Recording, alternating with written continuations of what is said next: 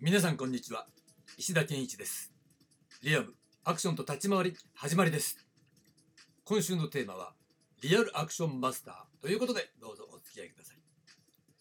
はいということで、えー、今日はね金曜日ということで、えー、まずはね今週木曜日までのまとめ編行ってみたいと思います。月曜日月曜日はリアムの由来ということでね、えー、名称の由来ですよね。で実はこのねリアムっていうのはリアルアクションマスターの略ということから始まったそしてアクションスター級を意味するんですよというところ、えー、そういった話をしましたで火曜日火曜日はデプラスマンということでねフランス語の現代思想用語で地盤替えということでやっぱりリアルアクションマスターを確立するためには、えー、アクション業界から地盤替えする必要があるということでしたね。で、水曜日。水曜日は俳優の身体表現ということで、アクションは俳優の身体表現というね、フレーズを新しいね、スタート地点にして、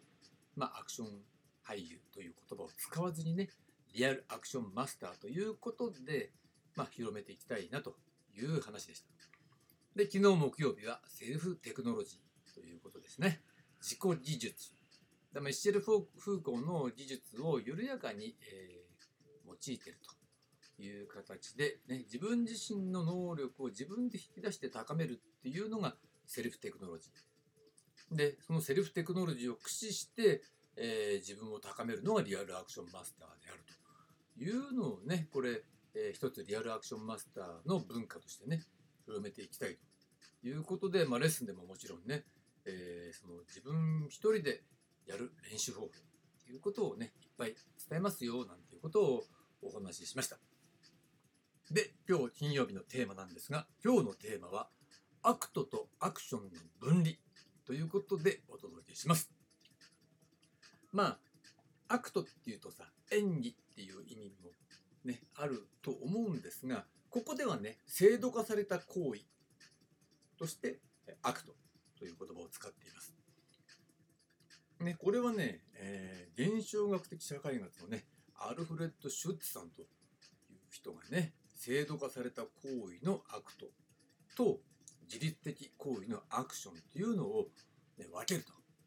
いう形で、えー、書いてるわけなんですね。そうなんだけれども実はねこれ産業社会経済我々が言ってるねこの産業社会経済においてそれまで分けられていた別々のものである制度化された行為 act と自律的行為のアクションですよね。これが同一化されてさらにこの act に重点を置く状態っていうのが産業社会経済において作られちゃったんですね。なんでかっていうとそれは大量生産の論理によって作られちゃったわけですよ。でこれは簡単。なんでかっていうとねだって大量生産をするのにはねいろいろな、えー、決め事あるわけでしょ。例えば、えー、9 to 5ね。9時から5時までしっきり働けとかね。休憩は1時間とか月曜から、えー、土曜まで働けとかさ。そういう形で、えー、計画的なその大量生産というものを優先した、えー、そういうあの活動に人間がこう合わせていかないと、えー、大量生産っていうのは成立しないわけだ。だそれを大量生産っていうのを可能にしていくためにはその制度化された行為 act っていうねことを優先しなきゃなんなくなってったわけだよね。で自律的行為として勝手なことやられたら困るわけだよね。だから遅刻しちゃダメみたいなことはねまさしくこれは、えー、制度化された行為が自律的行為よりもこの優位に置かれてる重点が置かれてるっていう、えー、一つの代表例じゃないかなと思うんですがまあそのお金ででですよ我々はね100均に行っても「え100円でこんなもの買える!」なんていうね、えー、ぐらいこの大量生産の恩恵にあやかっているわけですよ。だけれどもそれによってどうなったかっていうとね息苦しい状態が生まれちゃったわけね。そうでしょ？だってそうやっていわば監視社会なんてのもそうだよね。だって遅刻しちゃダメっていうのもさ、えー、結構厳しいよね。うん、あの人によっては、まあ、なんでっていうぐらい嫌だなって思ったりする。うん、実はみんな9時みんながみんなさ9時からね5時まで働くってそれもおかしいわけ。でそれすらも崩れてきたけどやっぱり決められた時間を働かなきゃいけないとかっていうのも結構実はみんな本音言ったらええ、とかっていう感じじゃない。しかもやりたくもねえことをやってるみたいな状況ね。でそういう、えー、息苦しい状態っていうのは大量生産のね論理によって作られてるんですよね。だけれども、うん、その大量生産の論理みたいな中で、を送ってる人たちにとって実はアクション映画っていうのはそのねいわゆる制度化された行為 act からはみ出した主人公が自律的な行為としてまあ事件を解決するとかね大冒険をするとかいるし悪を懲らしめるとかでやってくれるわけだ。それは全部何やってんですかって言ったらそれはね制度化された行為をぶち壊して、ね、自律的行為でぶち壊してるっていうことをやるからそれを見てる人はああ胸がスッとしたみたいなねカタルシスを見てる人に与えてくれるわけだよね。うんまあ、まさしくは何だろうね例えば24のジャック・バウアーとか、ね、まさしくそうだよね。もう CTU の上の人間はねもう管理社会で管理主義ガチガチで何でもかんでもジャック・バウアーの行動を止めようとするわけだけどそれをジャック・バウアーは、ね、任務とかそういったことを超えて自律的行為としてその制度化された行為としてのさそういうことやるなとか戻ってこいとか手を引けっていうのをねぶち壊して事件を解決していくから見てる人はね胸がスッとするしそれによって大統領を助けるから大統領と友情関係が育まれるみたいなところまで行っちゃうわけでしょ。まさしく典型的なアクション作品のあり方だったと思うんですよ。まあ24見てない人はまああの面白いから見てくださいっていうことなんだけどそこの部分、まあ、外せないんだからそれは何をやったかって言って今話したように制度化された行為アクトでガチガチになってる状態を自律的行為のアクションがぶち壊したから胸がスッとしたわけだみたいな。ってことはですよこの自律的行為っていうのはアクションにおいては外せないよね。それなくしてはアクションじゃないわけだ。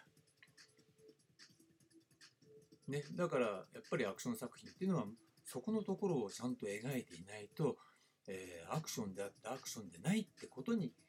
なってしまう可能性があるわけなんですね。で面白いことにこれはね、えー、作品だけではなくて実はアクション業界の中にねこう入ってみるとアクション全盛期まさしく制度化された行為よりも自律的行為の方が得意な人たちっていうのがゴロッゴロしてた。でまさしくその自律的行為が得意な人の方がアクションがうまい。っていうね。そういった傾向すらあったわけですね。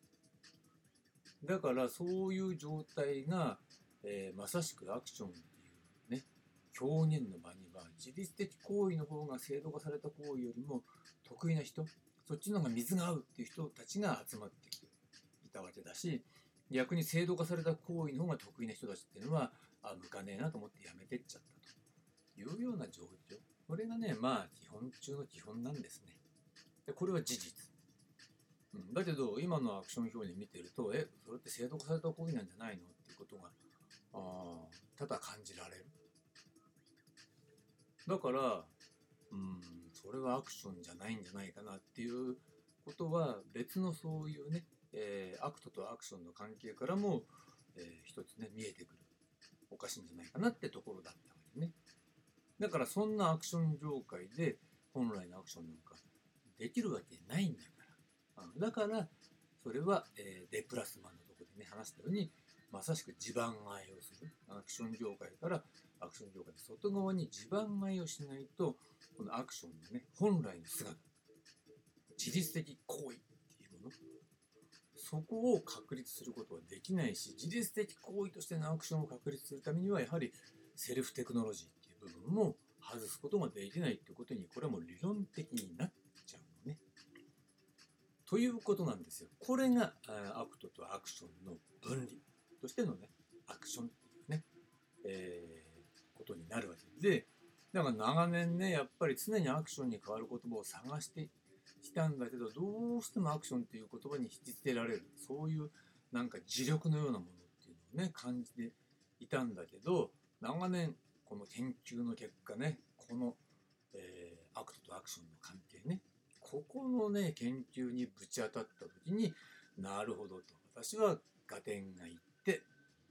で、それ以降ね、まあ、アクションに変わる言葉っていうのは、まあ、考えながらも、まあ、だからアクションから離れる必要もないんだなっていう、それは本質的にアクションという言葉の持ってる意味性が自律的行為っていうことだったからっていうね、ところに、まあ、思い至って、えー、で、今の研究があると。だから今回もリアルアクションマスターという形でね、えー、アクションという言葉を入れてるわけですね。というわけです。これがね、アクトとアクションの分離という話でした。えー、ということでね、まさしくね、今日実は、えー、このリアム、アクションと立ち回り、この番組がね、200回記念なんですね。まさにね、この200回記念にふさわしいテーマだったんじゃないかなと、えー、思います。まあ、我ながらね、そういう形でまとめようとは思わなかった、思ってないし、そういう余裕はないんだけれども、なかなかいい感じで、えー、重要なテーマをね、200回記念でお届けできたんじゃないかなと思います。ということでね、201回以降どうなるか、ちょっと分かりませんが、まあ、この調子でね、基本的には理論的な話を続けていきますので、また、えー、ぜひとも聞いていただきたいと思います。ということで今週のテーマ、リアルアクションマスターでした。はい、ありがとうございました。